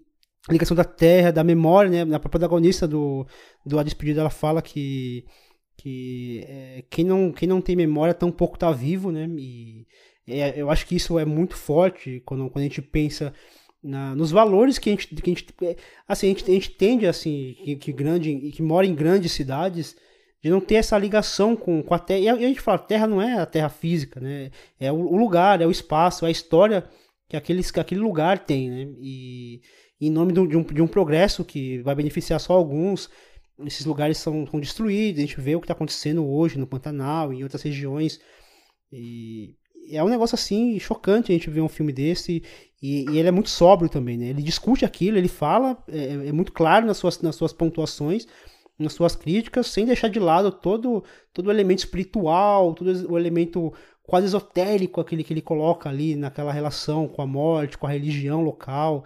É, é, é assim. É um filme que, que, eu, que eu tô querendo ver de novo para pegar coisas que ficaram, que ficaram apenas que, que, passaram despercebido por mim, porque eu sei que tem muita coisa ali que, que ainda preciso. Tanto que é um filme que eu gostei tanto, mas eu não escrevi porque eu ainda tô pensando nele. Ele, filme, ele tá amadurecendo ainda. Talvez, assim que acabar a moda, que eu vou estar tá com mais tempo de refletir sobre esse filme, eu deva escrever sobre ele. E para fechar aqui nessa rodada de, de, de, filmes, vou pedir pro Daniel puxar um filme pra gente poder encerrar. Uhum. Então, tem até vários que eu tinha posto na minha lista, né? Mas eu vou escolher um é, para aumentar um pouco o número de documentários aqui da, da lista. É, e que é um pouquinho, talvez seja um pouco polêmico, não sei, pode ser que tenha pessoas que tenham críticas a ele, que eu entendo. É, que é o Bem-vindo à Chechênia, é, que me deixou mal mesmo, assim. Eu, eu terminei de assistir, eu fiquei, fiquei chocadão mesmo, sabe, sabe aquele filme que você fica o dia inteiro lembrando, e justamente por ser um documentário, ou seja, mostrando histórias né, reais, é, extremamente pesadas né, sobre as, as organizações que tentam é, resgatar pessoas LGBTs né, que estão sendo perseguidas é, pelo governo, pela polícia, né, por uma espécie de milícia que se formou na Chechênia. É, e que atua praticamente em outros ambientes também da Rússia, né? Apesar de não é só na Chechênia que eles são perseguidos, a pessoa vai para Moscou e continua tendo alguém atrás e continua sendo perseguida. É, e o filme, assim, eu achei, é, claro, tem todo, todo, a questão de ser algo importantíssimo que poucos, eu não tinha ouvido falar desse, desse assunto, então acho que é pouco tratado, né, na, na mídia e tal é, que é, enfim, gravíssima e tal, e é, também pela escolha, né, do então tudo isso deixa o filme muito pesado, mas também pela escolha do filme, né, é, eles usaram a, o, uma estratégia de usar o, o, eles emprestaram rostos de pessoas, de, de voluntários e tal, atores, não sei, é, para ser o, o, rosto das pessoas que não podem ser suas identidades reveladas, né? Pelo, por meio do famoso. Como que chama? Face. Deepface. É, deepfake. Deep, deepfake, isso mesmo. Pelo, pela estratégia do deepfake. Que eu acho que é uma, uma tecnologia que vai ser cada vez mais usada. Então tem a questão também, assim, é um filme que é meio inovador até, né?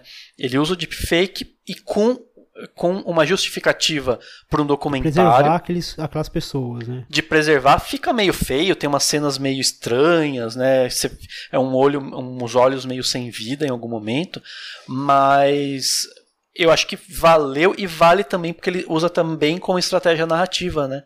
Porque tem um personagem que depois faz a denúncia, e aí no que ele faz a denúncia você vê esse deepfake se desfazendo e você vê o verdadeiro rosto dele. É, enfim, eu achei super interessante isso. Falei, gente, porque é isso, né? A tecnologia é, sendo usada para uma estratégia narrativa. Só que eu entendo que ele é um pouco. Ele explora demais, né? Ele, ele, ele explora cenas é, de violência. Talvez seja para isso. Eu acho que eu acho que tem alguns momentos que você tem que fazer isso para chamar atenção, para sacudir todo mundo, e falar, gente, olha o que está acontecendo. Mas eu entendo quem critique, quem critique é quem acha que ele dá uma exagerada. É... E, ele, e ele também usa algumas coisas meio grandiosas, né? Tipo, faz tem momentos que parece um filme de espionagem, né? Aquela coisa em algum lugar, em tal lugar, e você vê a pessoa escondida e tal.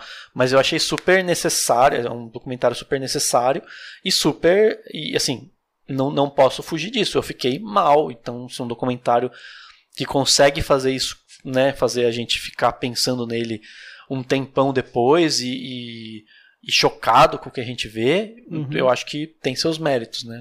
É, teve um momento assim que eu fiquei pensando, será que eu deveria estar tá vendo isso mesmo? É, ao mesmo tempo, é, se eu não visse, será que eu, será que eu teria o real impacto? Assim, me deixou bem, bem confuso. Assim. Depois que eu fui, que eu fui pensar um pouco mais sobre essas imagens, é, eu não tenho uma conclusão assim, se, se a forma como ele abordou, né, como, como ele explorou aquelas imagens, né, se, se foi a maneira certa ou não. O fato é que eu achei bom que gerou essa discussão, né? Gerou essa discussão, essa questão da ética do, de, de mostrar esse tipo de imagem. E, mas para além disso, eu acho que o, documentário ele é, ele é, bem, ele é bem dosado, eu acho que ele é bem equilibrado. Ele é um tema pesado, mas o, o documentário ele, ele, não, pelo menos eu não, eu não senti que ele tentou deixar, ele tentou dar um, uma certa mostrou uma certa resistência daquelas pessoas, uma eles se uniram, eles é, ainda que não, que não haja assim, uma vitória, tudo, mas não é um filme que, que acaba você fala, caramba, que merda, o mundo tá, o mundo tá perdido. Você consegue entender que existe uma organização, que as pessoas elas estão mobilizadas, e esse, esse filme, de alguma maneira, nos, no, é, é, um cham, é quase um grito de socorro, né?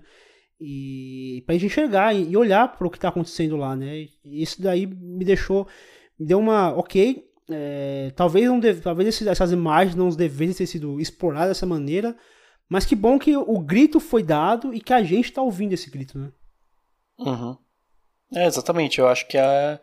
tem, tem algumas coisas que são necessárias, né? E assim, ele é um documentário da HBO, ele tem tudo para, não sei se ele nos Estados Unidos, ele já tá na, já passou, acho que ele passou na, na TV nos Estados Unidos, se eu não me engano.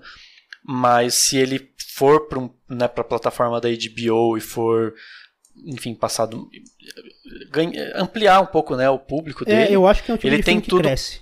para crescer muito em termos de, não sei se teria chance de, de, de é, indicação a Oscar, talvez, né? É, e é, não sei se entra nas regras, talvez sim também, mas acho que a questão é essa: esse, ele, ele é para ser esses filmes e deveria ser de virar falatório das pessoas, porque é isso, sabe? Talvez seja o que o que precise para se ter alguma atitude internacional em relação a isso que está acontecendo, porque não é possível, né? É, é absurdo. Que um governo faça isso e ninguém no, no mundo não tem algum tipo de ação no sentido de tentar acabar com isso, tentar lutar contra isso. Né? Esse, esse, é um filme que eu não vi, mas eu sei que ele ganhou o prêmio do público, né, de melhor documentário internacional na mostra. E esse diretor, o David France, ele, ele já foi indicado a Oscar e tudo, então acho que realmente tem um, é um filme que tem uma, um, potencial de ser muito visto, né? Principalmente se for bem trabalhado dentro da HBO, como você falou. É, legal que vocês gostaram, vou, vou colocar aqui na minha listinha também de. É, é sempre aquilo, né? Tem, o, tem que dar aviso de gatilho, né? Ele é um filme muito. pesadíssimo. Tem cenas muito, muito, muito fortes. Muito fortes, é, exatamente. E vamos, vamos fechar esse bloco aqui. É, vou fazer uma, um, um desafio aqui para a gente poder pensar e recomendar que não filme, mas um, um cineasta ou uma cineasta que, que esteve na competição de novos diretores e que seja um cineasta ou uma cineasta que a gente possa, que a gente deva ficar de olho para um possível plano sequência, já que a gente, nosso programa principal é sobre grandes cineastas no mundo todo, pensar que cada um cita um cineasta que pra gente ficar de olho para um possível plano sequência. Eu quero começar com o Dani. Dani, puxa aí um, uma cineasta, um cineasta que você viu né, durante a mostra que, que vale a pena a gente ficar de olho para os próximos programas. É, então, ter, tem, teria que ser necessariamente alguém. É, Estreante? Alguém. Não, estre... enfim, não alguém que, que, já tem alguma carreira ou pode ser um estreante? Porque eu tava pensando. Não, tá, não, não, não, precisa, né, não, não precisa ser estreante, assim, mas gente seja um, um ou que pelo menos esteja em início de carreira, né? Que não tenha uma carreira já consolidada. Ah, tá. Não, não, porque eu pensei nisso mesmo. É, é um filme que eu quase falei aqui e mereceria ser falado. É, então, e o diretor dele eu achei que é uma pessoa, enfim, que demonstra que vai trazer coisas muito boas. É, e já tem outros filmes também, que é o é, João Nuno Pinto, né, do Mosquito. Que, enfim, é, o filme é lindo e mostra um trabalho absurdo né, de, de direção. É, e eu acho que, que o, o diretor, enfim, mostra que ele tem um, um, conhecimento muito intenso e muito, muito pesado e tal. É, então, se ele continuar nessa toada, com certeza vai merecer ser, ser visto e tudo mais. Eu até estava lendo, O Mosquito é um filme que teve problemas, né, muito, muitos e muitos problemas de, de produção é, e conseguiram fazer ele ficar uma coisa, né, uma, uma é, não sei se seria exagero, mas quase que uma obra-prima mesmo. Assim, é um filme incrível. Eu acho que o Nuno Pinto, enfim, o João Nuno Pinto é um, foi um diretor que me surpreendeu e eu ficaria de olho nele. Vou fazer coro aqui, Fernando, ao Daniel, porque também. Porque é, eu tinha pensado nele também, é, pelo menos dentro dessa lógica aí de diretores. É, novos diretores, né? Dessa, desse aspecto que a mostra sempre tá, traz também. E o João ele é um diretor realmente que. Ele, ele só tem um filme antes do Mosquito, que, que é um filme chamado América, que aparece de 2010. Então é muito louco pensar né, num cineasta que ficou 10 anos para fazer esse filme. Não sei exatamente se esse foi o tempo de produção, mas pelo menos levou né, 10 anos entre um filme e outro. E eu também achei um filme muito muito impactante. Foi o primeiro filme que eu vi na mostra. É, então foi legal porque eu já comecei meio que em alta, assim. É, então deu um gás assim para poder continuar acompanhando. E é isso. Eu, eu, acho que eu escrevi sobre esse filme também, tá lá no, no Artcines. É, eu tenho algumas questões com ele. É, ele, ele é um filme bastante. um pouco. Bastante não, né? Mas ele, ele é um pouco eurocêntrico, né? É, e, e assim, eu tenho eu conheço alguns amigos que moram em Portugal e é isso reflete muito Portugal. Portugal é um país é, onde se ensina história até hoje nas escolas de um ponto de vista extremamente eurocêntrico, extremamente, é, basicamente dizendo que eles foram os bons colonizadores. Eles basicamente aprendem isso na escola, né? Claro que o, o João Nuno Pinto está desconstruindo, está refletindo, está repensando, mas com certeza ele em algum momento deixou isso isso passar, pelo menos eu tive essa sensação também. É, o filme todo tinha, tinha momentos que eu falava, hum, cara, será que ele tá indo pra esse lado mesmo? Então, mas acho que no final ele acaba amarrando bem, né? Quando, quando ele fecha o. ele fecha o arco daquele personagem que. Hum, que foi meio que transtorno, meio que transformado durante. Foi. Como que fala? Ele foi desconstruído, né? Ele foi desbagaçado, esmiuçado, ele, ó, ele foi é, esbagaçado, ele foi. Como que fala? foi completamente destruído pela, aquela, pelo aquele confronto, pela aquela guerra. E uma pessoa jovem naquela guerra, tipo, ele fica. É, primeiro tem aquela, aquela paixão, né? Aquela, aquela coisa da, da guerra, eu quero participar disso, eu quero fazer parte disso, eu quero lutar, eu quero guerrear, e depois ele, ele cai em si, ou não cai em si também, de repente seja só um, um, um devaneio dele diante daquela, de toda aquela, daquela pressão, né? Que a guerra exerce sobre um, uma, uma pessoa tão jovem quanto ele, né? Não, não, exatamente. E é, e é a história do avô dele, né? Então ele tá. É, também, de certa forma, um pouco. É um pouco que tem no filme do. Que a gente falou, né? Do, do Isso Não É um Enterro, um pouco do que tem em outros filmes da mostra, que é essa, esse olhar para o passado, essa tenta resgatar e, e entender quem somos com base nesse passado que está é, nessa nossa conexão com essa com a Terra ou não conexão com a Terra, no caso dos portugueses com, com o continente africano. É, enfim, faz parte de um, com certeza, de um movimento assim que, enfim, que deve que que que tá em muita gente, né, que está fazendo cinema e com certeza merece esse olhar. Então é um diretor bem bem é, interessante. É, entender, de onde viemos para saber para onde vamos, né? É, exatamente. Vamos aqui passar para agora para o nosso quadro final, o nosso quadro de recomendações. Eu vou pedir pro, pro Dani, Dani, puxa aí uma recomendação, algo que você viu, que você leu, que você ouviu, que você queira aqui recomendar para nossos ouvintes. É, então, eu estava pensando em recomendação e a gente falando de filmes muito muito inteligentes, né, de mostra de São Paulo e tal. como eu, enfim, nos últimos tempos eu consumi muito da mostra e nada muito além e tudo mais, eu, eu vou indicar uma coisa bagaceira, se, se, tiver, se não tiver problema, pode ser? Pode ser bagaceiro quanto quiser, Daniel. Manda brasa. tá. É um negócio que eu tenho visto para dar risada e eu acho assim inteligente, mas uma bobajada sem fim, que é o canal dos no canal dos Castro Brothers, que são os humoristas tal, tem um jornal chamado que eles chamam de Jornal Não Pode Rir. Que é basicamente uma piadinha atrás da outra, com trocadilho, com sabe, brincadeira de pronúncia. É só bobagem assim, mas é muito é muito engraçado, você, enfim, vai dando risada o tempo inteiro, é Escapismo, é 15 né? minutos. Escapismo total. é, eles sempre brincam com propaganda, então, tipo, é, realização, aí é, um, é uma, um, um, negócio de estética canita chamado realizacão. Então é realização, realizacão. É sempre teve o oferecimento, oferer cimento, que é uma fábrica de cimento. Então é maravilhoso isso e, e eles fazem um trocadilho atrás do outro e tecnicamente não é para eles rirem, mas óbvio que eles estão dando risada. Enfim, é isso, é a minha indicação. Para quem quiser 15 minutinhos de risada, é isso. Muito bom. O, o link, o, o link vai, a gente vai estar aqui no, deixar aqui no post pra galera acessar e dar uma desintoxicada, né? Que às vezes é preciso. E você, Leandrão, o que, que você tem pra gente aí? É, vou indicar um podcast, um podcast sobre música, chamado Discoteca Básica, que é um podcast do Ricardo Alexandre, que é um jornalista né, é, brasileiro importante, que fez alguns livros importantes, inclusive um livro chamado Dias de Luta, que é um filme sobre o Brasil e o rock brasileiro nos anos 80, que eu estou até terminando de ler agora, que eu já tenho há muito tempo e, e resolvi pegar esse ano para ler.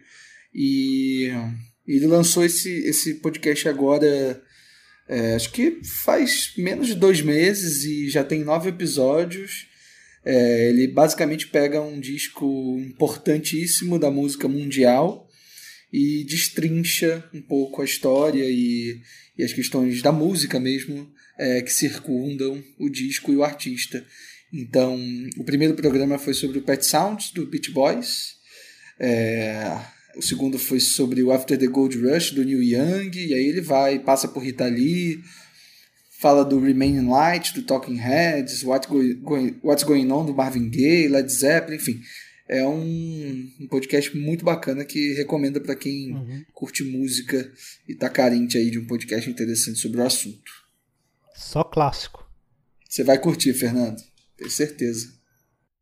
Cara, eu vou, tô baixando agora os episódios, porque eu gostei muito da sua recomendação. Demais. E, e eles só falam de clássicos ou eles também falam de, de música contemporânea? Uh, acho que a proposta é pegar mais discos importantes, assim, é que já tiveram algum, algum tipo de reconhecimento, assim. Mas, por exemplo, o último foi sobre o Melancholy and the Infinite Sadness, dos Smashing Pumpkins, que é um disco de 95, então pode ser que ele venha mais recente no futuro. Legal. A minha recomendação também é musical. Eu vou indicar o álbum, que é o Quadra, o álbum do Sepultura que eles lançaram, se não me engano, foi em março. Só que assim, eles lançaram o álbum, e assim, o álbum eles estreou super bem. Eu curti de início, para mim é um dos melhores álbuns até do Sepultura. Só que aí eles não conseguiram fazer turnê, porque eles lançaram o álbum e logo em seguida já, já começou a, a pandemia e tudo. E aí eles tiveram que, que parar. E para poder divulgar e até se manter ativo enquanto não podem fazer shows. Né? Imagina um show de Sepultura eh, em drive-in, acho que não ia rolar muito. Então eles criaram, é, eles já tinham um canal, né? Mas eles estão utilizando o canal deles no YouTube, que eu indico demais, para fazer algumas lives. Então, assim, não é aquela coisa de live de, ah, pô, vamos, vamos aqui pegar um, umas músicas e vamos tocar e tal, aquela qualidade horrorosa. Eles fazem, eles entrevistam, então tem entrevistas, por exemplo, tem uma entrevista muito boa que eles fazem com o André Trigueiro, que é um jornalista muito envolvido em questões ambientais, e aí eles discutem um pouquinho sobre a situação do, do, do meio ambiente no Brasil, essas queimadas e tudo. É, e aí eles entrevistam outros é, produtores, eles fazem, eles falam, tem a parte musical que eles tocam, e aí eles também falam um pouquinho sobre a produção do álbum. É bem legal, assim, é quase como se fossem em pequenos documentários e também agora eles lançaram o um clipe da, da música é, Guardians of Earth, que é, um, que é uma das umas grandes músicas, uma música muito boa assim do, do álbum. E aí tem um clipe, e aí o clipe ele, eles usam imagem do Pantanal, é um clipe até, até uma certa melancolia, a gente vê a situação que, que o Brasil está nessa questão ambiental.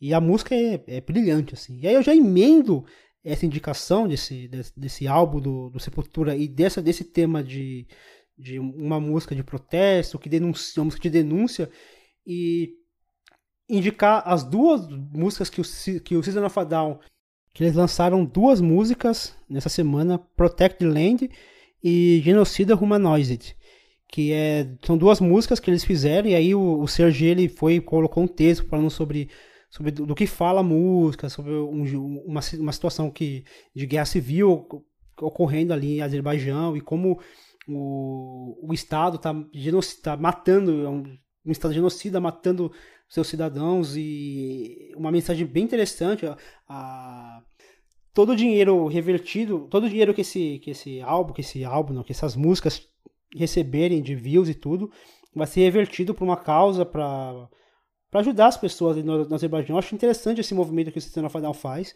E a música é boa, são duas músicas, né? Duas músicas bem, bem interessantes. Vai ser seria música assim, pro padrão Sistema Fadal, músicas assim mais simples e tudo, mas para além disso, acho que a causa dessa, dessa música eu acho bem bonita. Acho interessante vocês acompanharem o, o Sergi também, e ele vai é, atualizando a situação do Azerbaijão, para gente ficar, gente ficar alerta, né, porque está acontecendo lá, acho que é importante a gente sempre estar tá, tá atento a, a esses governos ditatoriais, o que eles fazem para a gente impedir que isso de alguma maneira aconteça aqui no país. Então, essas duas recomendações que eu faço, o álbum do Sepultura, três na verdade, né, o álbum do Sepultura, o canal do Sepultura e também essa essa música do essas duas músicas do System of Down.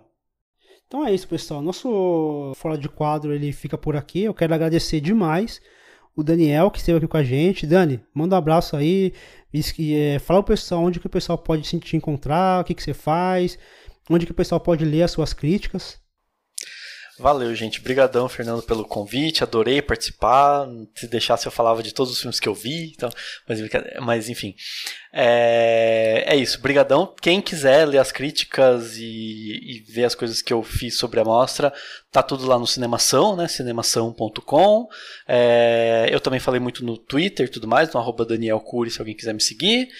É, e é isso, e a gente também vai, deve fazer um, em breve um podcast sobre a mostra também no Cinemação.